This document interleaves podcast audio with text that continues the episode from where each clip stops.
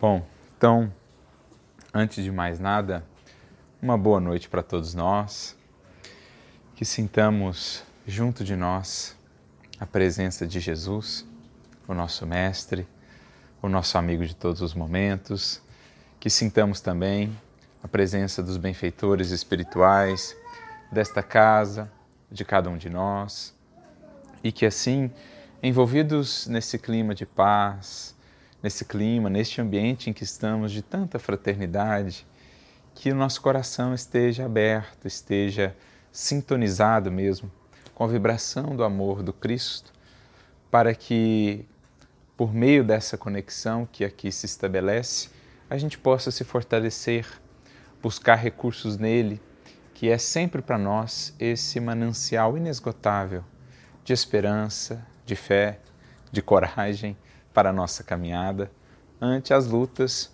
e os desafios que naturalmente a vida material vai nos propondo, porque essa, inclusive, é a função de aqui estarmos. Preparamos-nos no mundo espiritual, como aprendemos, fizemos lá os cursos, estudamos, fizemos planos e projetos de melhoria, para que então pudéssemos vir à matéria consolidar estas propostas, aferir o valor, digamos, a solidez de nossos ideais e de nossos anseios de melhoria e renovação. Então, que seja uma noite proveitosa para todos nós. Eu gostaria de agradecer pelo convite, na pessoa da Isabela, que carinhosamente nos chamou. Para mim é uma alegria estar aqui pela primeira vez e eu e a Flávia recebendo já tanto carinho de todos. Que seja uma noite bem proveitosa para cada um de nós. E para a nossa reflexão, escolhemos como tema algo que nos diz respeito assim muito intimamente a cada um de nós, porque no fundo é uma reflexão sobre a nossa experiência espírita ou a nossa relação com o espiritismo. Para tanto, nós selecionamos uma mensagem que líamos há algum tempo e que nos marcou profundamente pela beleza do texto, assim, das reflexões que Emmanuel nos traz. Somos, de certo modo, suspeitos para falar de Emmanuel, tal carinho e gratidão que temos por ele, pela, pelas inúmeras lições por meio das quais tanto temos aprendido, mas existem aquelas né, que tocam-nos de uma maneira especial, seja pelo momento, pela circunstância, pela etapa que estamos vivendo da caminhada. E foi o caso desta mensagem, que se encontra em um livro de comentários de versículos do Novo Testamento, mas diferente dos demais, daqueles mais conhecidos talvez, né? o Fonte Viva, Caminho, Verdade e Vida, Pão Nosso, Vinha de Luz, Palavras de Vida Eterna, que compõe aquela coleção mais conhecida, este ele tem uma particularidade. Ele não somente comenta versículos do Novo Testamento, mais trechos do Evangelho segundo o Espiritismo. Então ele coloca em paralelo um versículo selecionado, ou mais de um, e um trechinho do Evangelho segundo o Espiritismo, justamente para destacar ainda mais essa conexão ou essa proposta do Evangelho segundo o Espiritismo de abrir para nós caminhos de entendimento mais amplo e mais profundo do Evangelho de Jesus. Ou seja, mostrando realmente que ali temos um marco inicial ou um marco fundamental, poderíamos dizer, do Evangelho Redivivo. O Espiritismo que vem trazer-nos um novo olhar, um, um olhar mais profundo, mais amplo sobre a mensagem imortal de Jesus, desdobrando para nós consequências, apresentando-nos interpretações e entendimentos que antes não conseguimos acessar pela falta de algumas chaves de alguns conceitos-chave que o Espiritismo nos trará, como, por exemplo, a mediunidade, a reencarnação, a pluralidade dos mundos habitados e outros conceitos fundamentais que a gente vai aprendendo com a doutrina espírita. E essa obra, ela surge justamente no centenário de lançamento de O Evangelho segundo o Espiritismo, né, que foi lançado em 1864, portanto, em homenagem ao centenário, 1964, ao lançamento dessa obra, Emmanuel, além do prefácio, insere ali uma oração muito bela, agradecendo a Jesus por essa obra, por esse resgate do Evangelho que o Espiritismo vinha fazer. É uma oração tocante em que ele fala desse retorno da palavra solar de Jesus às nossas vidas. Palavra essa que ao longo dos séculos muitas vezes esteve abafada, esteve velada por interesses ou pela nossa própria ignorância, mas que agora voltava a resplandecer. Assim como ele chega a dizer em um outro livro seu, no livro Vinha de Luz, logo no prefácio, dirá ele: o Evangelho é o sol da imortalidade, que o Espiritismo reflete com sabedoria para a atualidade do mundo. Então, esse sol que esteve por alguns séculos eclipsado pelas sombras humanas, voltava agora a resplandecer e a refletir-se para a humanidade, pleno de sabedoria, de vigor, de atualidade para os nossos corações que anseiam por respostas, por caminhos, por horizontes mais amplos que nos possam preencher o espírito.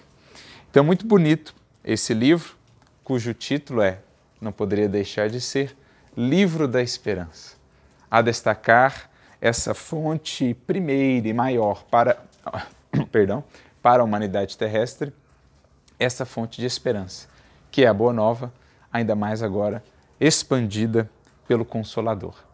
Então, no livro da Esperança, no capítulo de número 70, nós encontramos uma mensagem com o seguinte título: Ser Espírita. Ser Espírita. E aqui já vale uma reflexão, como geralmente o fazemos, nossos estudos acerca dos textos de Emmanuel sempre começam nos títulos.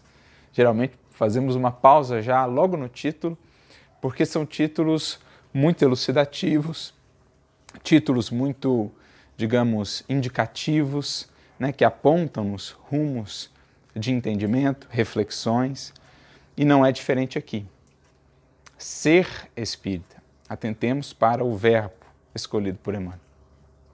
É diferente de dizer-se espírita, nomear-se espírita, afirmar-se espírita, categorizar-se como espírita. Ele busca utilizar o verbo ser como a nos dizer, implicitamente e também ostensivamente ao mesmo tempo, que o Espiritismo só fará sentido em nossas vidas quando alcançar de fato o nosso viver. Quando não mais simplesmente estiver retido no plano da memória, no plano da cultura, do conhecimento apenas, porque assim tem sido para muitos de nós ao longo dos séculos a nossa experiência com o próprio Evangelho ou no cristianismo. Temos conhecido de cor ou a exaustão a mensagem de Jesus, suas parábolas, provérbios, né?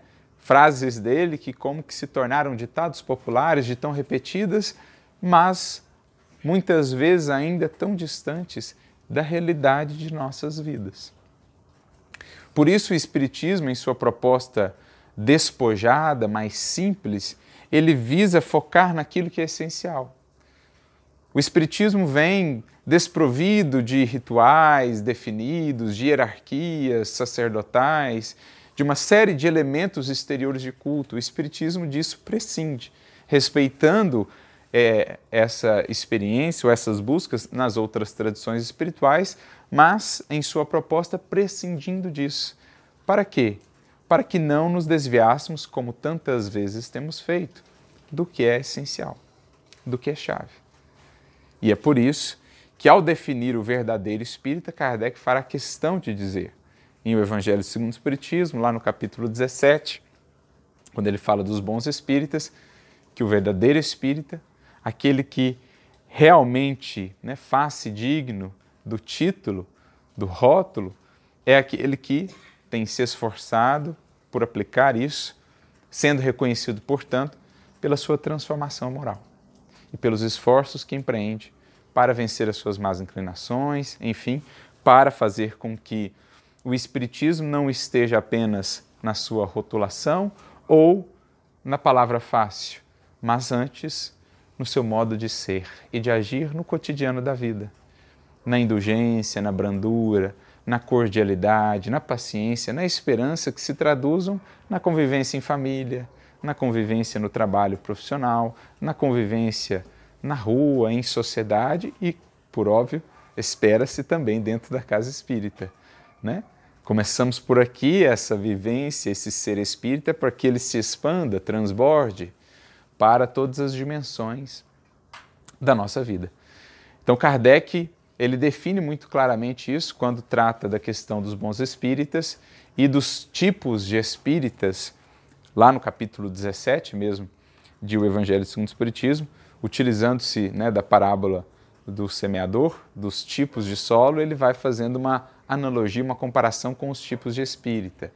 Desde aquele que está ainda na superficialidade, apenas afeito ou atento aos fenômenos, aquilo que tange os sentidos, aquilo que distrai ou que gera curiosidade, é o primeiro passo, é uma primeira experiência. Né?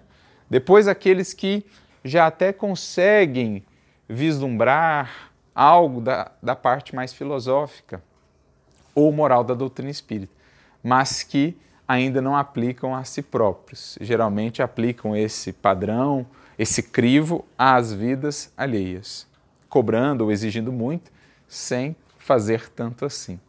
E aí ele passa então para o terceiro tipo, né, o que ele denomina espírita cristão, espírita verdadeiro, aquele que realmente incorpora essa mensagem em sua vida, né, no esforço diário de aplicação. Ele também faz essa, essa divisão no livro dos médios, no capítulo 4 da primeira parte, só que lá ele acrescenta mais um outro tipo de espírita, que seria o espírita exaltado, aquele que mais do que contribuir gera dificuldades no âmbito da doutrina, porque acolhe muito facilmente o que vem do mundo espiritual, sem análise, sem crivo, sem discernimento, sem lucidez, fica muito preocupado com o que é exterior, com números, com proselitismo e pouco focado naquilo que é essencial, a transformação de si mesmo. Então Kardec deixa isso bem definido para nós, para que não nos esquecêssemos que a proposta, mais do que denominarmos espíritas, é de fato sermos, o verbo ser sermos espíritas. E aí ele vai comentar uma fala de Jesus no Evangelho de João, capítulo 16, na última ceia, portanto, versículo 33, em que Jesus diz: Tenho-vos dito isto, para que em mim tenhais paz. No mundo tereis aflições, mas tem de bom ânimo. Eu venci o mundo. É interessante a gente pensar, né? Por que, que Emmanuel escolhe esse versículo para falar de ser espírita? O versículo que fala das lutas, o versículo que fala das aflições, das dificuldades. Para nos dizer justamente isso, que quem abraça sinceramente a proposta com Jesus, espere, portanto, maiores lutas, maiores desafios. Porque a misericórdia divina, a lógica da providência, dirá Emmanuel no capítulo 60 do livro Pão, Novo, do livro Pão Nosso, ela opera assim. Quanto mais luz recebida, mais ela nos permite, nos possibilita experiências mais desafiadoras, até para que testemos os recursos recebidos, a luz que já foi acessada. Então ele faz essa conexão aqui ao falar de sermos espíritas, que no fundo é a mesma coisa que dizer sermos, né, ou buscarmos ser verdadeiros cristãos, o próprio Kardec, também o apóstolo Paulo, no Evangelho segundo o Espiritismo, dirão ser espírita e ser cristão são uma e a mesma coisa, quando sinceramente a gente busca sê-lo. Então ele faz essa conexão. Esperemos, portanto, lutas.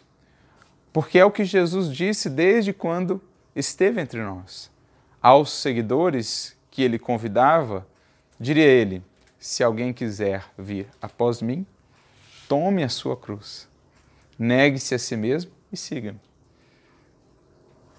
Então não é se alguém quiser vir após mim, espere proteção especial, isenção de lutas, aguarde os caminhos de mais calmaria e tranquilidade.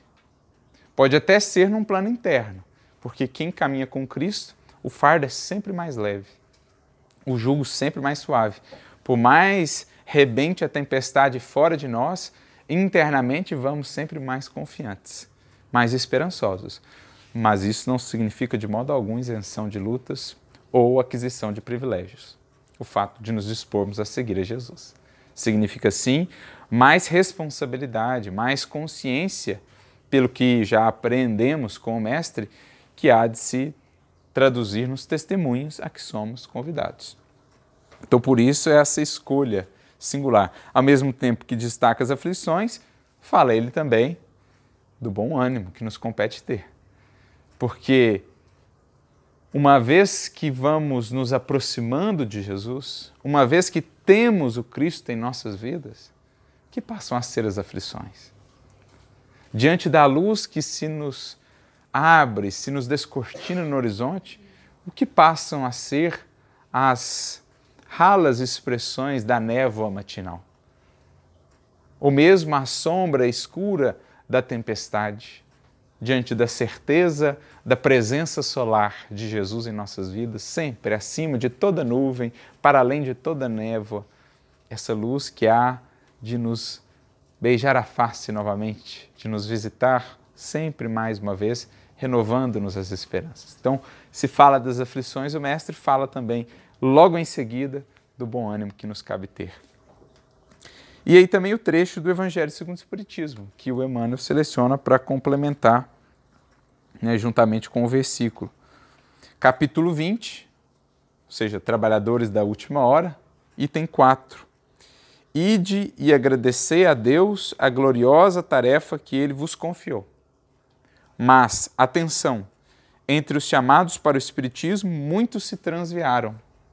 Reparai, pois, vosso caminho e segui a verdade.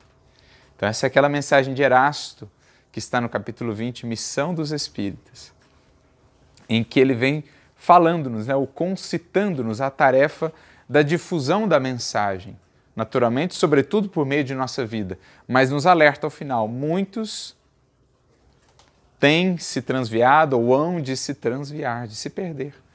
Porque, até pelos próprios atavismos que trazemos, é muito fácil perdermos o foco da essência para nos atermos àquilo que é secundário na experiência espiritual. É muito fácil, por exemplo, como aos tempos de Jesus, nos atermos às longas discussões e perlengas filosóficas, debates, questões científicas, processos de esgrima intelectual, como faziam os fariseus, esquecidos da justiça, da misericórdia, da indulgência, da humildade. Lembramos-nos daquele conhecido sermão de Jesus, registrado no capítulo 23 de Mateus, o chamado Sermão dos Ais, em que ele vai falando né, para os fariseus: Ai de vós, que estáis tão atentos com os dízimos disso ou daquilo outro, com os rituais, etc., etc., e esquecidos do que é mais essencial na lei. Ai de vós, diz ele, que coais o mosquito e engolis um camelo. Olha a expressão de Jesus. Coais um mosquito e engolis um camelo. Ou seja, às vezes a gente dá imensa atenção, importância, parece o fim do mundo uma coisa que é um mosquitinho. Mas a gente está engolindo um camelo, assim, né? Pela cegueira espiritual, está se acomodando com determinadas posturas, abraçando determinadas ideias que são imensa ilusão e está ali extremamente preocupado, criando embaraços, criando discussões estéreis por causa de um mosquito. Então, isso tem sido a nossa experiência há muitos séculos, gente. Não só na época lá de Jesus, mas também no cristianismo ao longo dos tempos. Basta olhar a história, quantas vezes a gente coou mosquito e engoliu camelo. Quanta gente, quantas vezes e quanta gente, quantos de nós Lá estávamos excessivamente preocupados com a vestimenta da adoração, com o templo sempre mais belo e grandioso, com o número, com o poder temporal e, no entanto, agindo com violência, com perseguição, com dureza de coração, movidos única e exclusivamente por interesses materiais, ou retidos apenas nos castelos teóricos, né? no brilho da inteligência, brilho esse tão fugaz e às vezes tão falso em termos de expressões de verdadeira luz.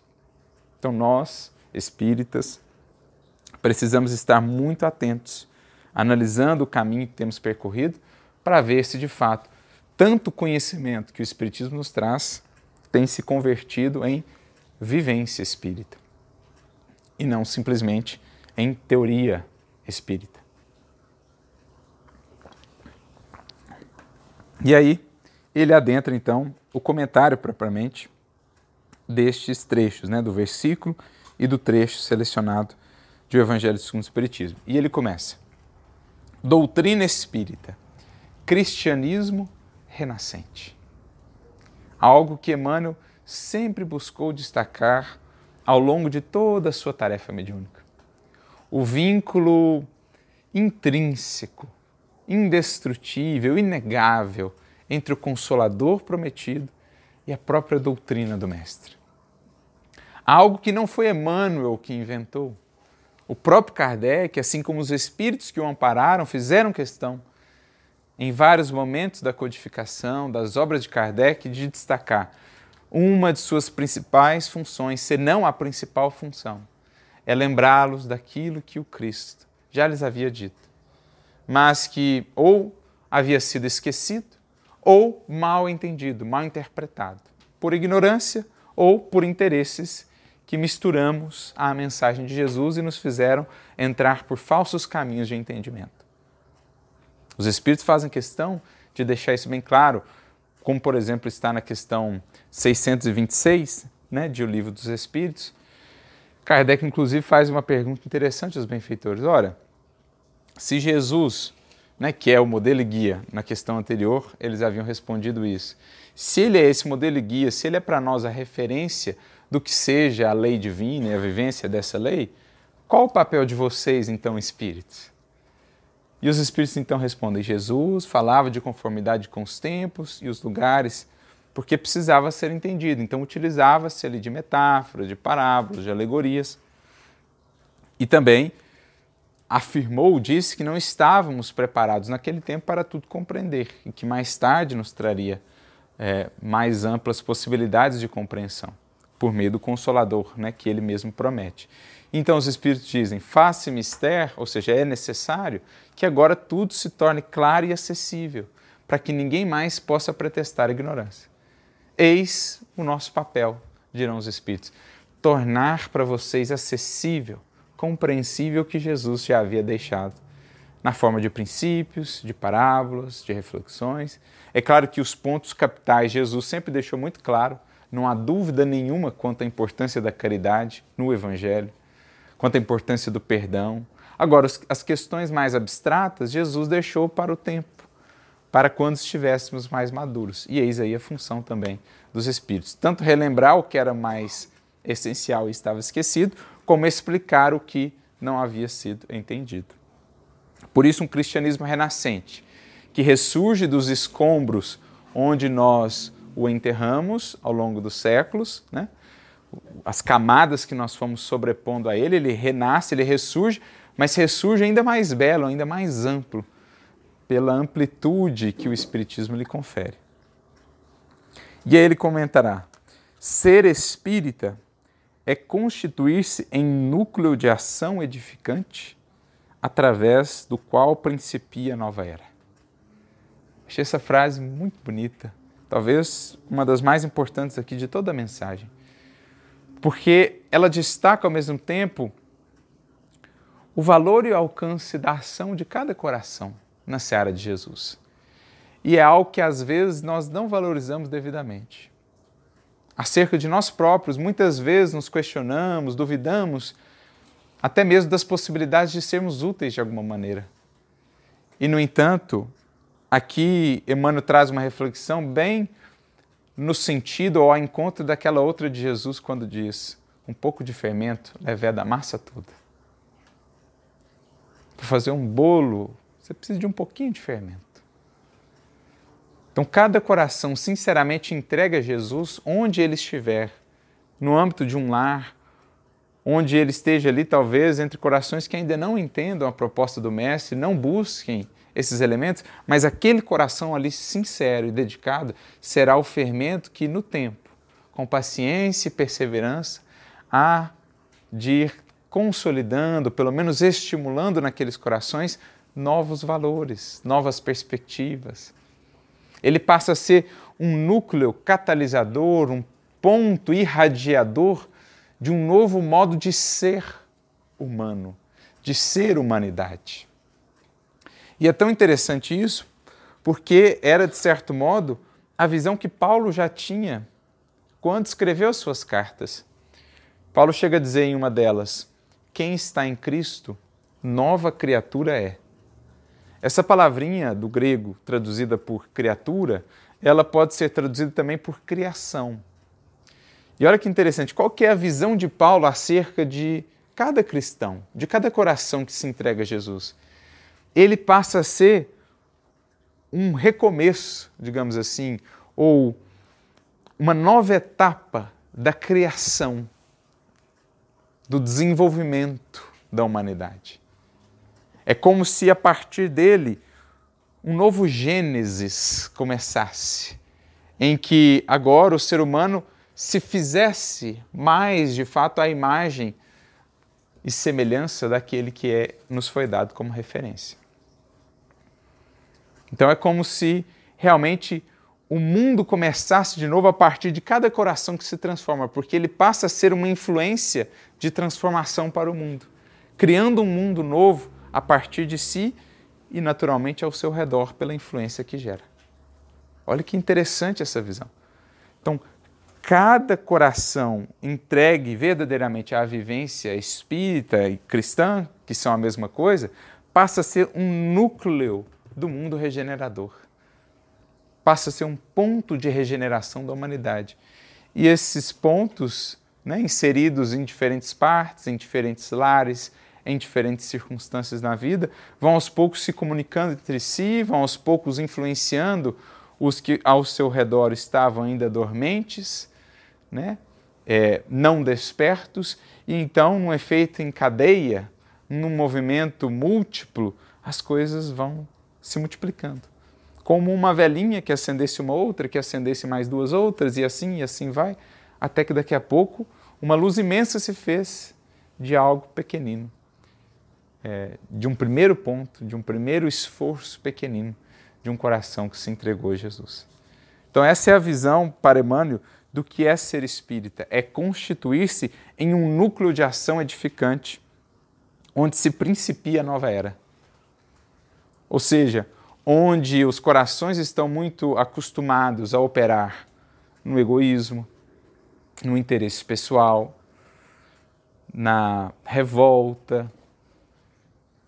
Aqueles corações que estão acostumados somente a esse modus operandi, esse modo de ser, de repente eles começam a conhecer outras maneiras de se portar diante da vida. Aquele que só sabia revidar, que a vida toda vinha revidando ante uma ofensa, de repente ele vê alguém que não revida. Num primeiro momento aquilo até o choca, ele até, de certo modo, quer distância daquilo porque não consegue compreender alguém que não revide uma ofensa. Mas aquilo, quer ele queira ou não, toca em fibras mais íntimas, toca em aspectos mais profundos do seu ser que estavam ali esquecidos, adormecidos. E aos poucos, gradualmente, ele começa a repensar: será que é mesmo só esse caminho que existe, o que eu estava tão acostumado a percorrer? Ofendido, revida. Ofendido, revida. E esse outro que esse alguém percorreu? Será que esse caminho não terá algo novo a me mostrar? Porque ele parecia tão passivo, parecia tão seguro de si, parecia tão bem, ao passo que toda vez que eu revido, me sinto mal. O ódio me consome, a raiva acaba com o meu dia. Então a criatura ela vai conhecendo novos paradigmas, ela vai conhecendo novos caminhos, novas portas que antes sequer ela via ou estavam fechados pela sua ignorância ou pela, digamos, pela obscuridade né, de sua consciência. Fala-se no mundo de hoje qual se o mundo estivesse reduzido a casa em ruínas. Então, nós vemos um mundo em lutas, um mundo vivendo momentos tumultuosos em nossa nação, no mundo como um todo, característicos estes momentos dos tempos que são chegados, dizem os Espíritos era esperado e foi até previsto pelo Mestre no seu sermão profético que o processo de transição, de amadurecimento da humanidade não seria indolor ou ameno. Como qualquer reforma, isso, ainda mais uma reforma que muda bases tão profundas e consolidadas, isso gera confusão, isso gera incerteza, isso gera tumulto, isso gera bagunça.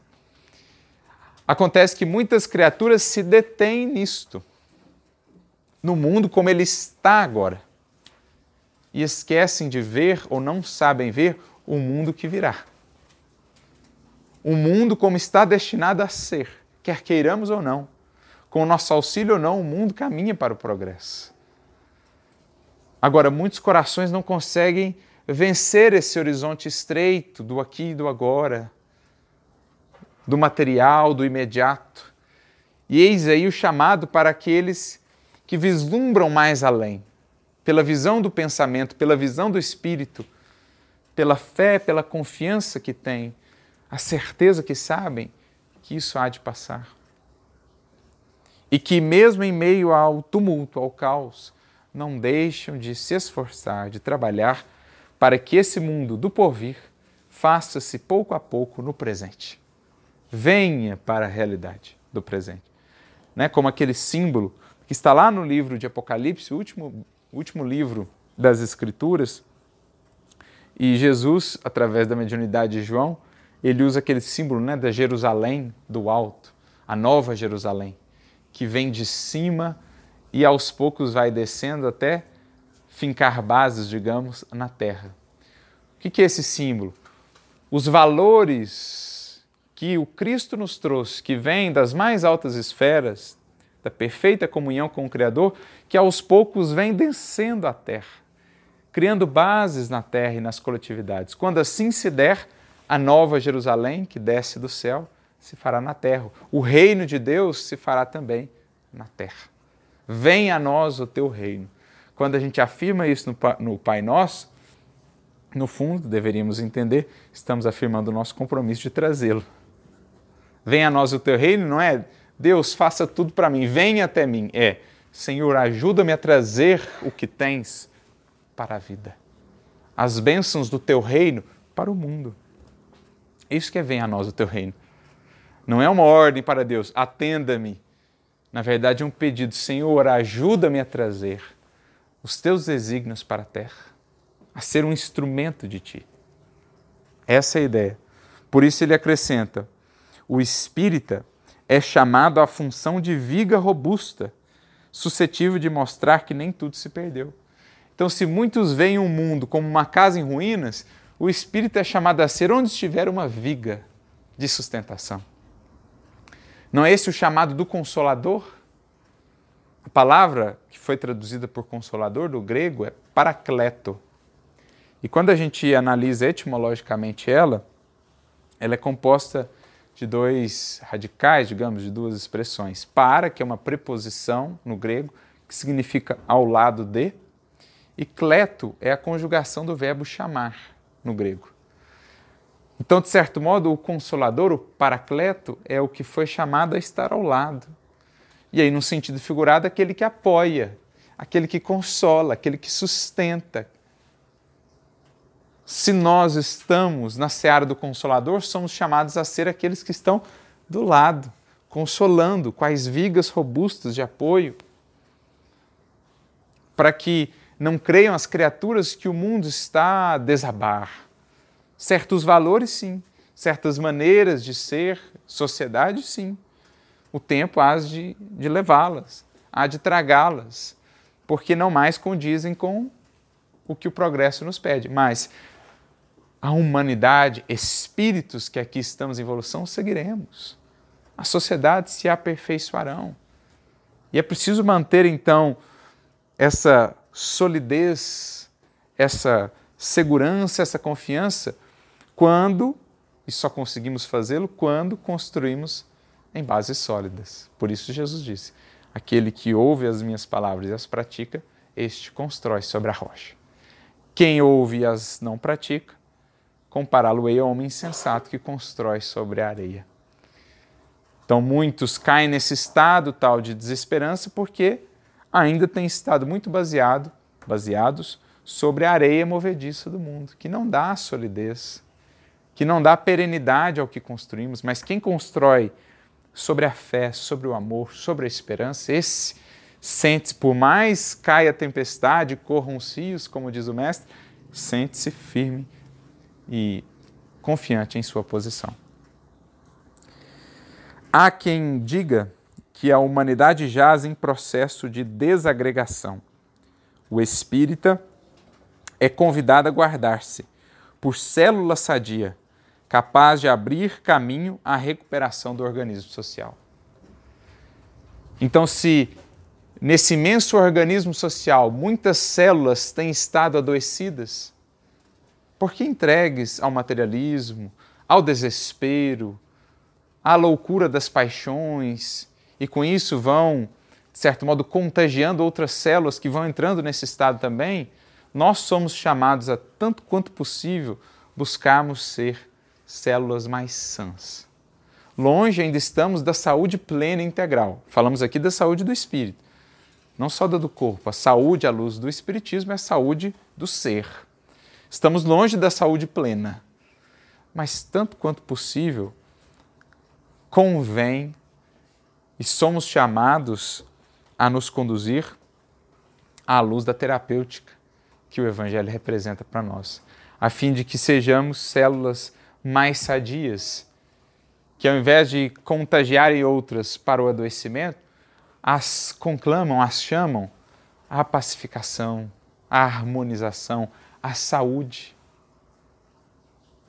que atende por vários nomes a saúde do espírito: esperança, trabalho, boa vontade, bom ânimo, compreensão, perdão, são todas essas faces da saúde espiritual no Evangelho. Diria Eurípides Barçanufo, serviço é condição de saúde eterna.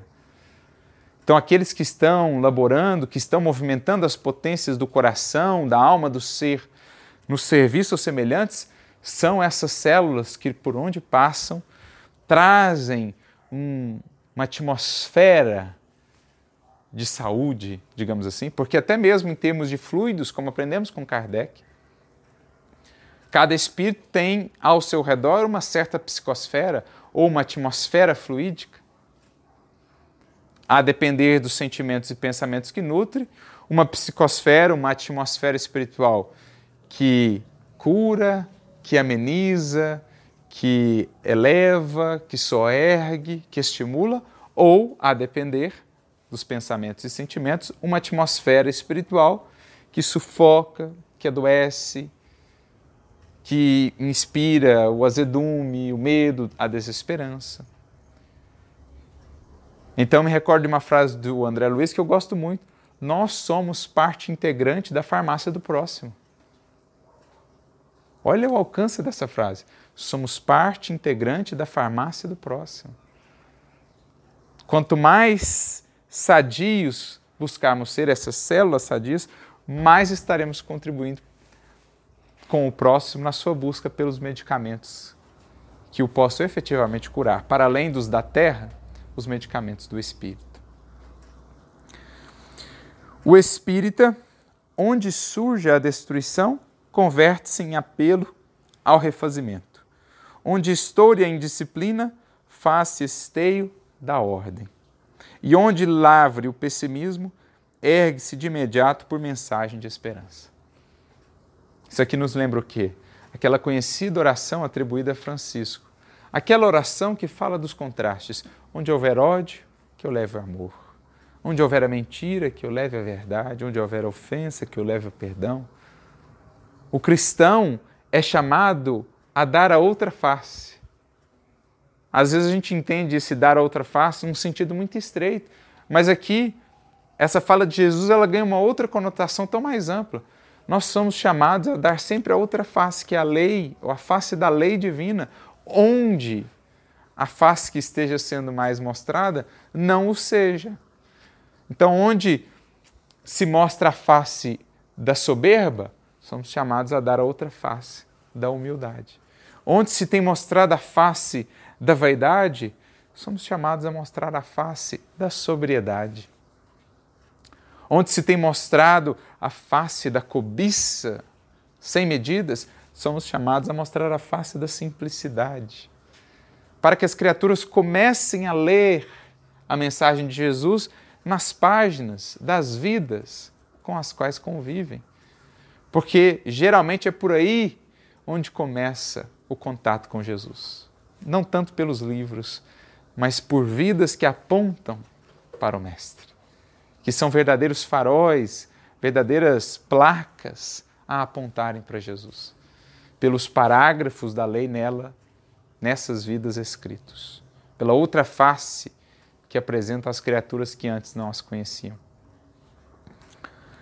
Assim sucede porque o espírita reconhece que não vale exigir dos outros aquilo que não fazemos, nem reclamar do vizinho o clarão de um farol, quando muitas vezes esse mesmo vizinho espera pela chama de alguém que lhe aqueça e ilumine o coração enregelado na sombra. Como exigir, portanto, uma luz, uma postura que nós sequer temos conseguido ou expressado. Esperamos tantas vezes a chama luminosa do outro, quando nem mesmo um breve, um, um ligeiro clarão temos acendido em nossas vidas. Que seja o pequeno fulgor de uma vela, mas já é luz que vai à frente de nossas palavras. Emmanuel chega a dizer: é chegado o tempo de fazer preceder cada palavra de um ato que faça essa palavra ter mais sentido, que a torne mais viva e, a mais, e, e mais sincera, mais legítima. Então, essa é, é a ideia. Antes de cobranças excessivas, antes de esperar que outros espíritos venham e façam o trabalho da regeneração, a consciência sobre nós próprios, sobre o trabalho que nos compete, o discernimento sobre nós mesmos, os caminhos que temos tomado, para que não nos atenhamos ao cisco no olho alheio, cegos para a trave em nosso próprio. E aí ele vai encaminhando aqui a conclusão companheiro de ideal. O ensinamento espírita é a palavra do Cristo, que nos alcança sem gritar. Olha que bonito, sem gritar. Porque o Espiritismo assim opera em nossa vida, né? Ele não nos exige nada, não cobra nada, mas espera tudo. Um grande tarefeiro, né? um grande irmão de ideal, seu Honório Abreu, dizia isso. O Espiritismo não nos exige nada, mas espera tudo. Então ele não chega cobrando, mas uma vez que ele adentra o nosso mundo íntimo, a nossa própria consciência passa a esperar muito do que foi recebido.